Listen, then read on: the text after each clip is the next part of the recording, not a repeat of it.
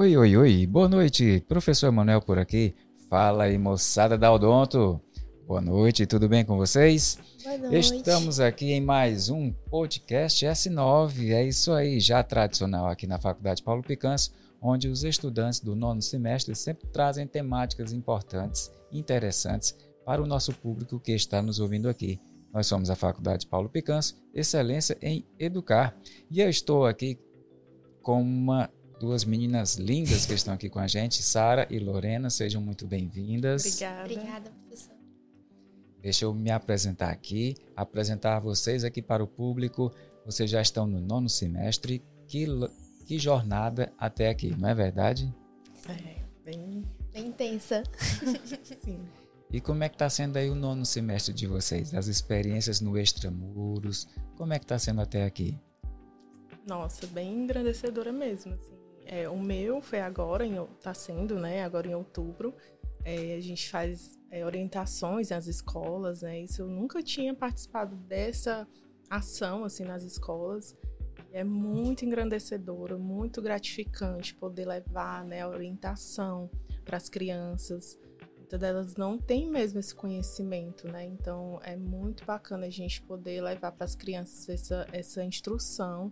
E também a gente fez a aplicação de fluxo, bem legal, e está sendo muito boa a, o estágio, né, extramuro, com a nossa preceptora Isabela.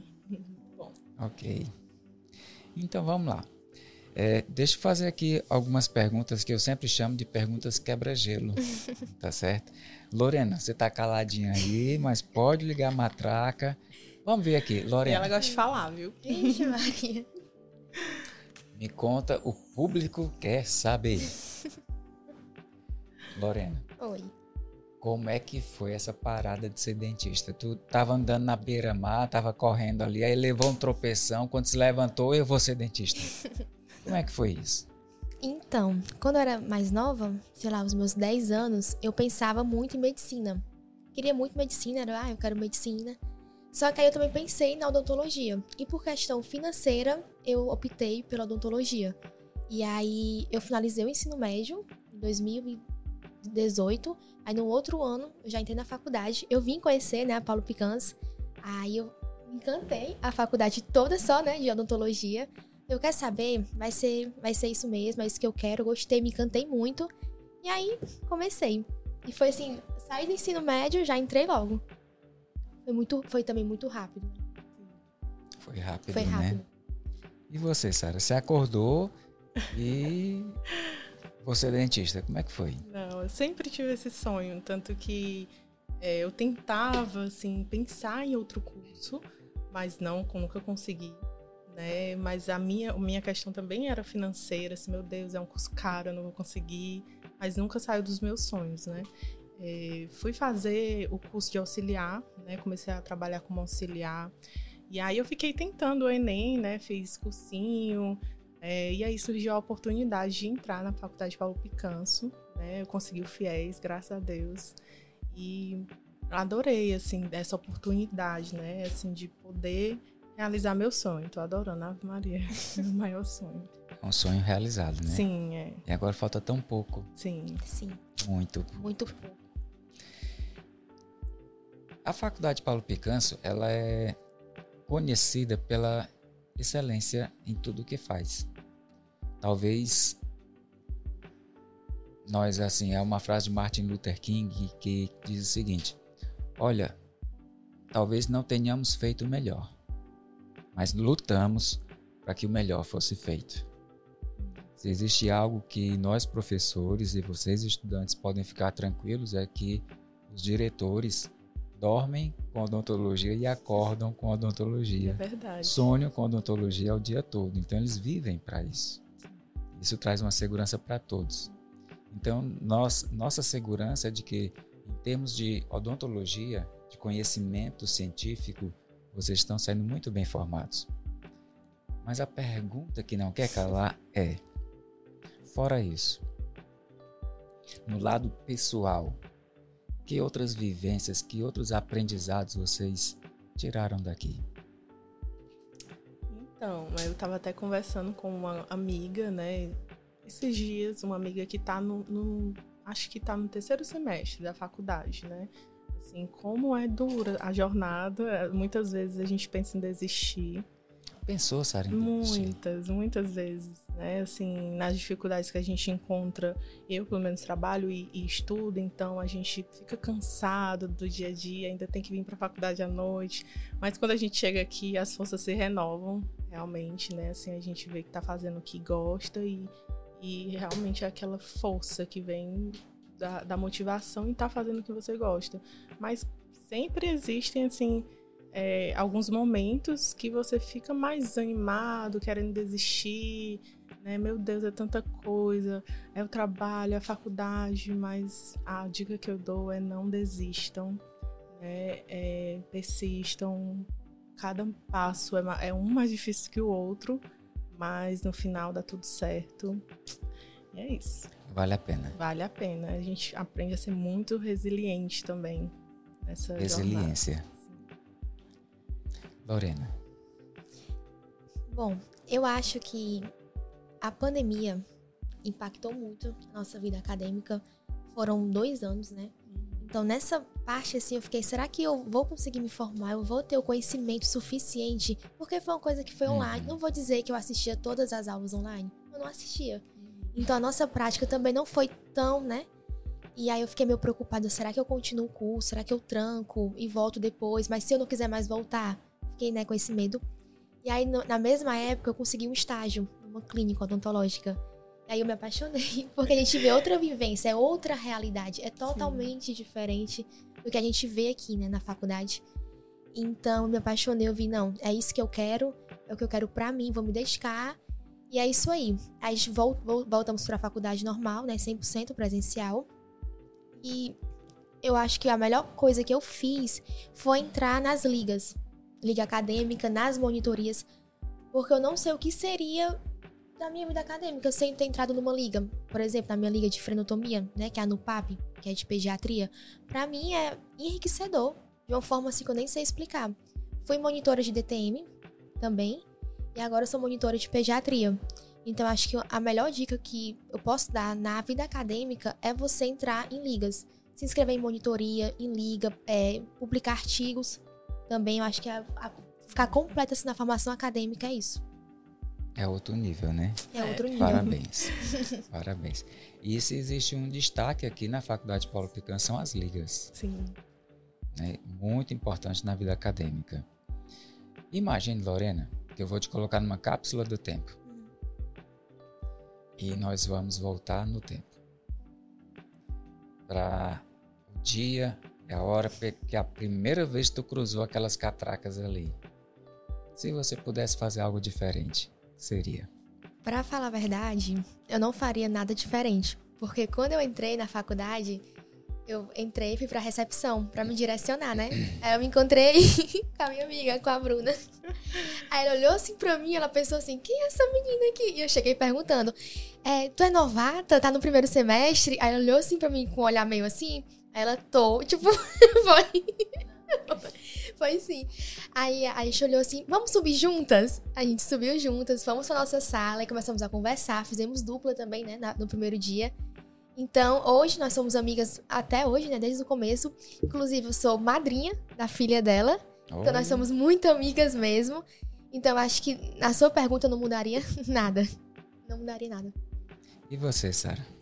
Ah, e assim, em relação às amizades, tudo que eu fiz, assim, realmente não mudaria. Eu acho que eu mudaria a questão de participar mais de ligas, de monitoria, né? Como eu trabalho, acabou que estou chegando ao fim da faculdade ainda não participei, mas é um, um objetivo meu para o décimo, assim, tentar uma monitoria, alguma coisa, porque eu acho que é, como a Lorena está falando, né? Assim, é muito engrandecedor para a vida acadêmica e eu sei que depois que eu me formar, não vou ter mais né, liga, eu vou ter que fazer pós, é, especializações. Então, eu mudaria essa questão de aproveitar mais é, a própria instituição. Eu acho que eu não fiz tanto isso, mas aproveitei tudo que eu pude, né? Como graduação. O que você pôde, porque assim, trabalhar e estudar é.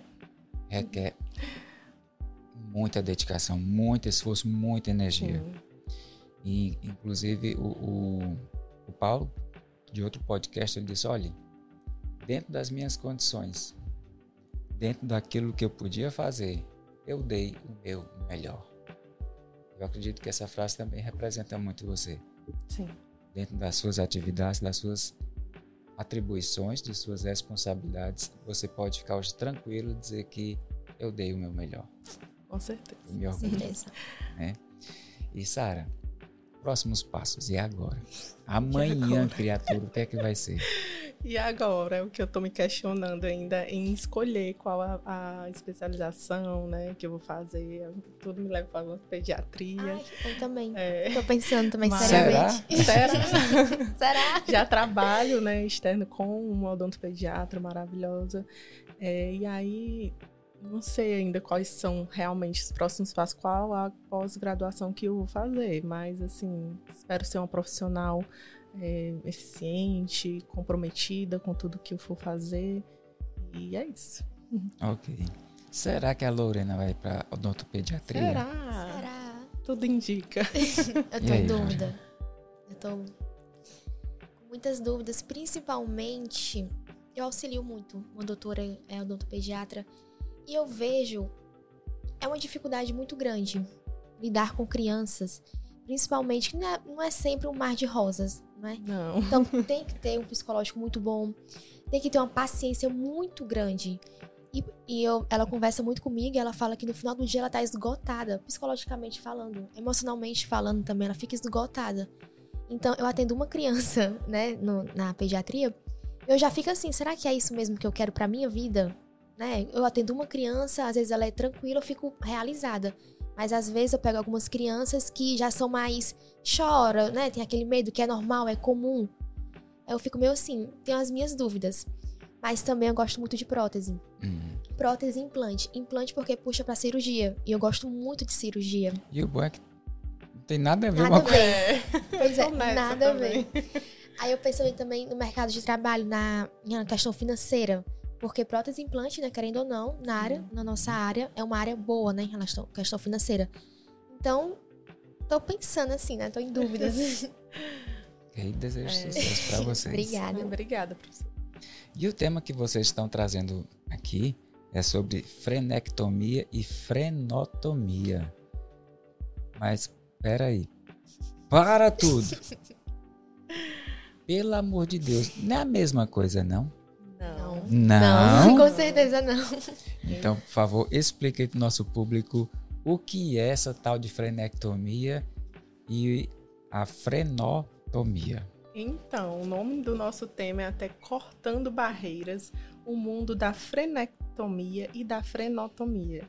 Né? Literalmente cortando as barreiras. Porque é, a frenectomia, né? É, ela é um É, vamos dizer que é uma cirurgia mais complexa do que a frenotomia.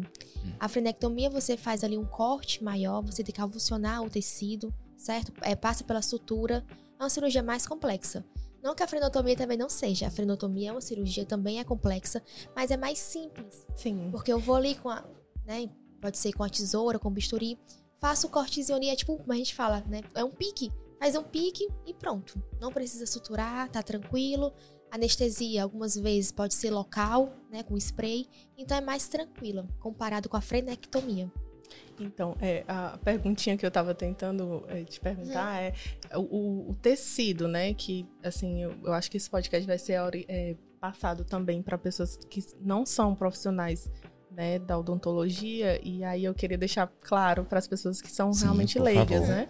É um tecido que fica de Cortando barreiras. É, Cortando cortando barreiras. barreiras. Afinal de contas, o público que está nos assistindo pode ter essa dúvida, Sim, né?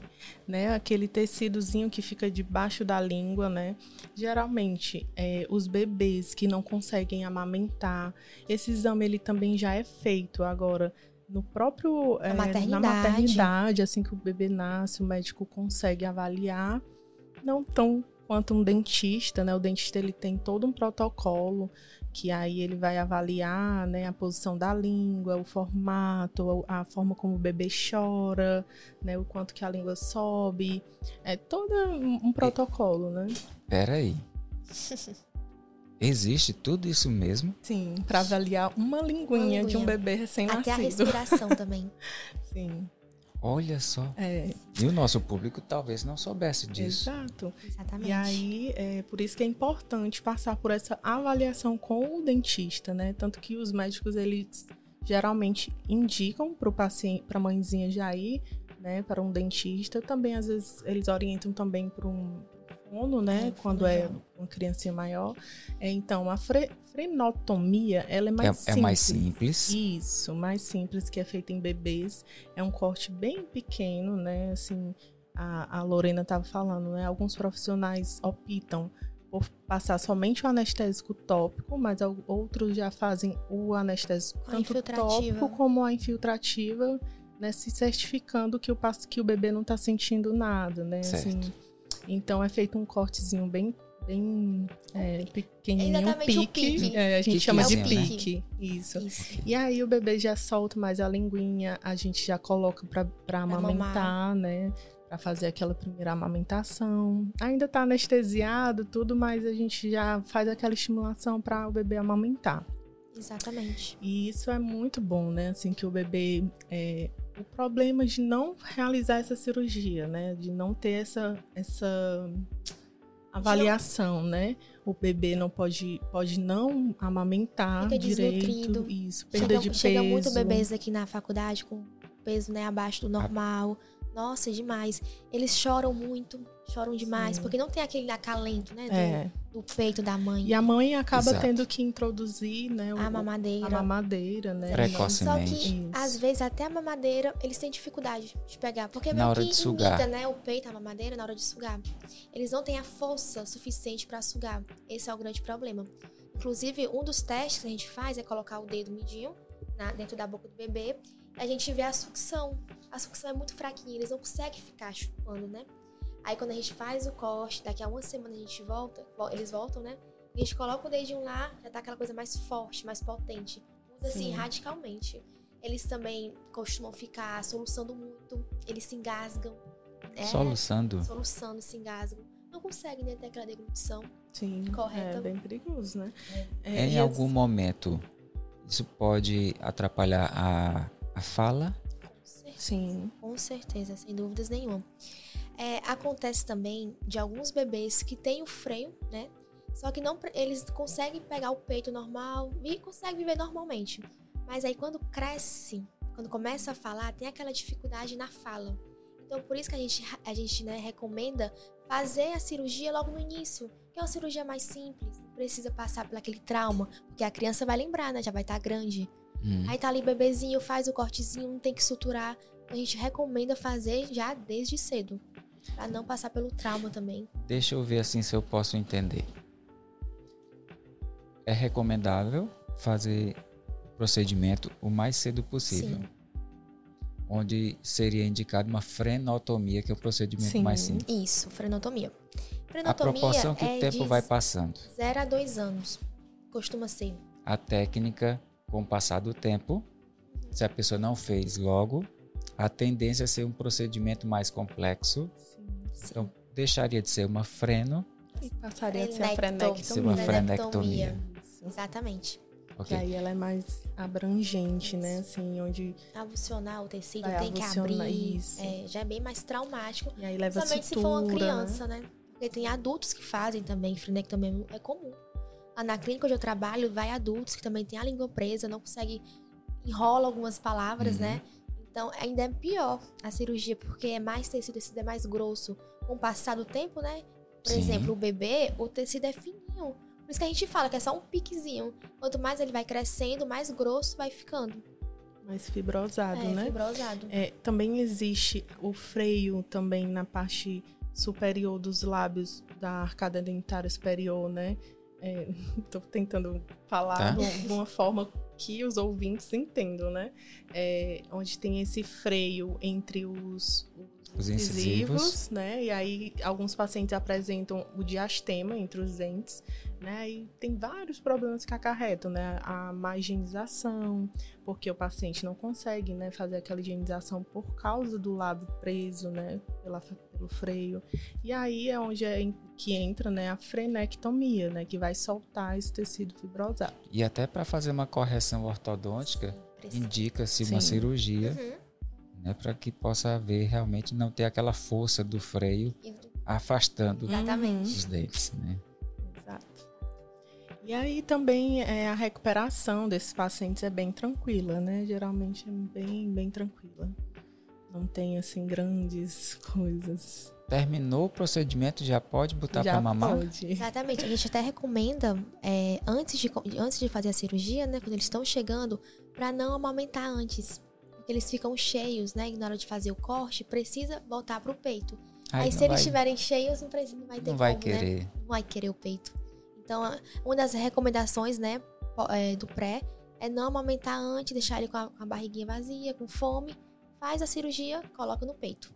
Aí tem todo o estímulo, o posicionamento correto, a cabecinha também tem que ficar segurando, pressionando, porque ele fica meio, né?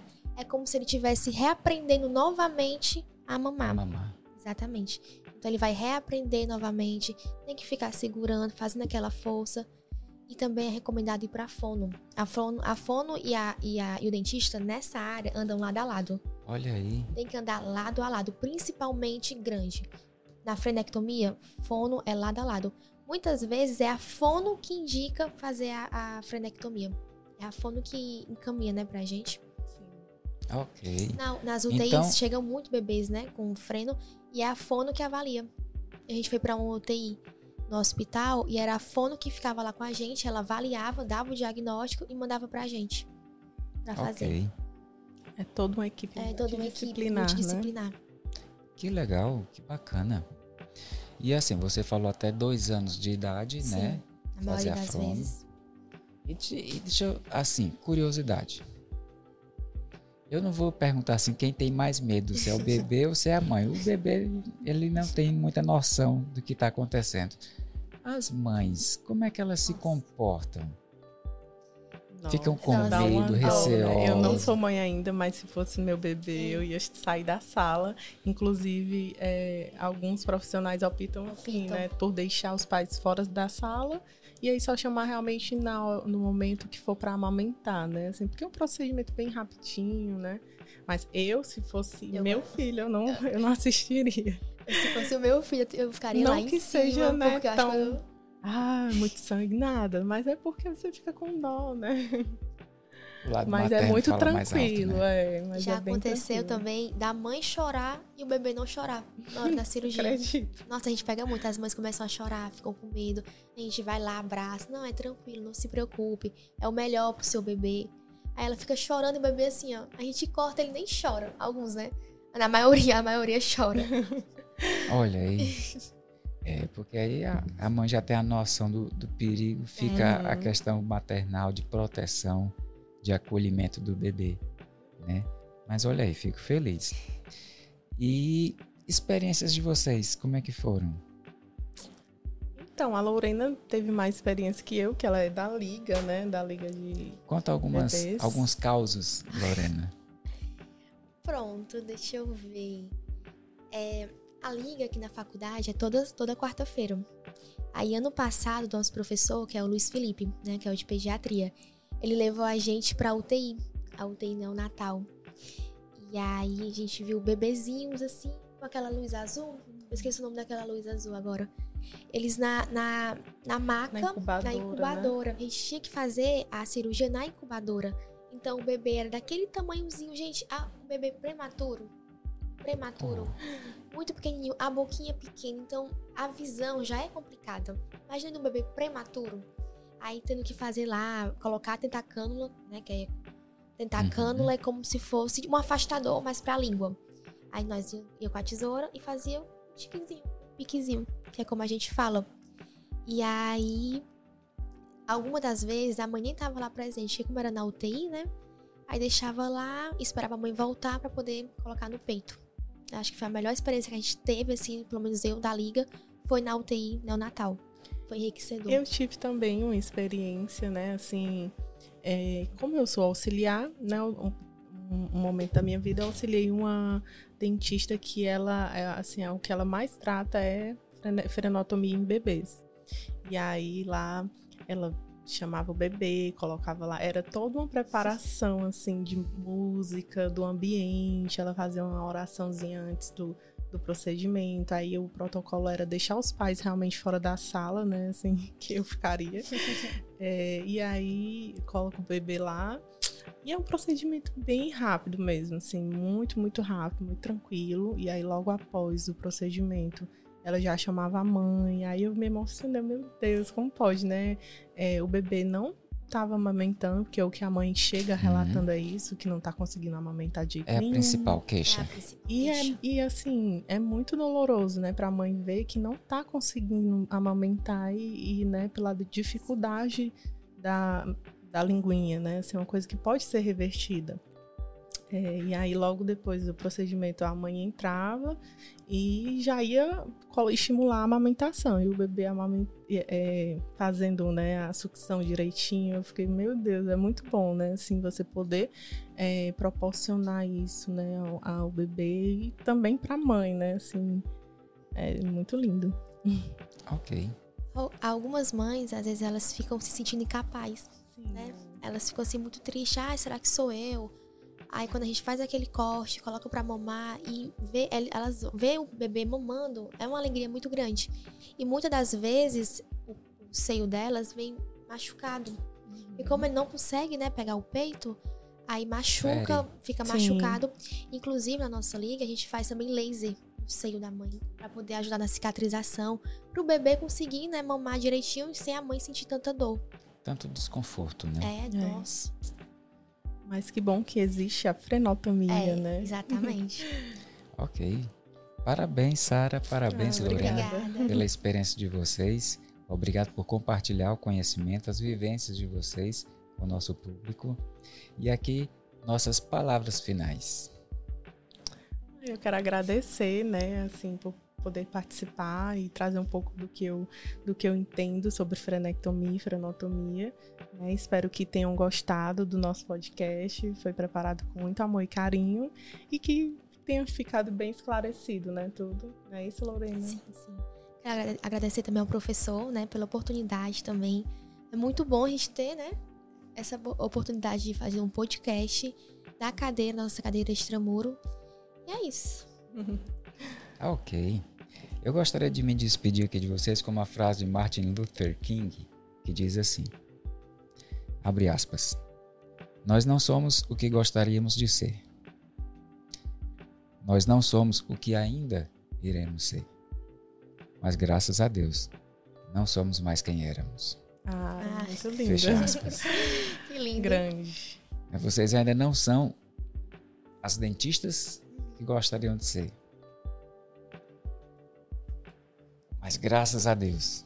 Estamos no caminho. Estamos no caminho. Estamos no caminho. no caminho certo. Graças Amém. a Deus, tudo que vocês passaram aqui na FACPP favoreceram, amadureceram e prepararam Muito, vocês para um sim. futuro extraordinário que vocês têm pela frente. Amém. Amém. Deus Amém. quiser. Cabe a nós aqui a torcida, né, por vocês, de muito sucesso, muita prosperidade e principalmente muita felicidade e realização profissional na vida de vocês. Obrigada. Obrigada, né? Aqui é a Faculdade Paulo Picanço, excelência em educar. E fica ligado, porque dia 27 de outubro, Jornada Odontológica Paulo Picanço. É isso aí que está trazendo o tema Tecnologia e Inovação. Pela sua atenção no nosso podcast, nosso muito obrigado.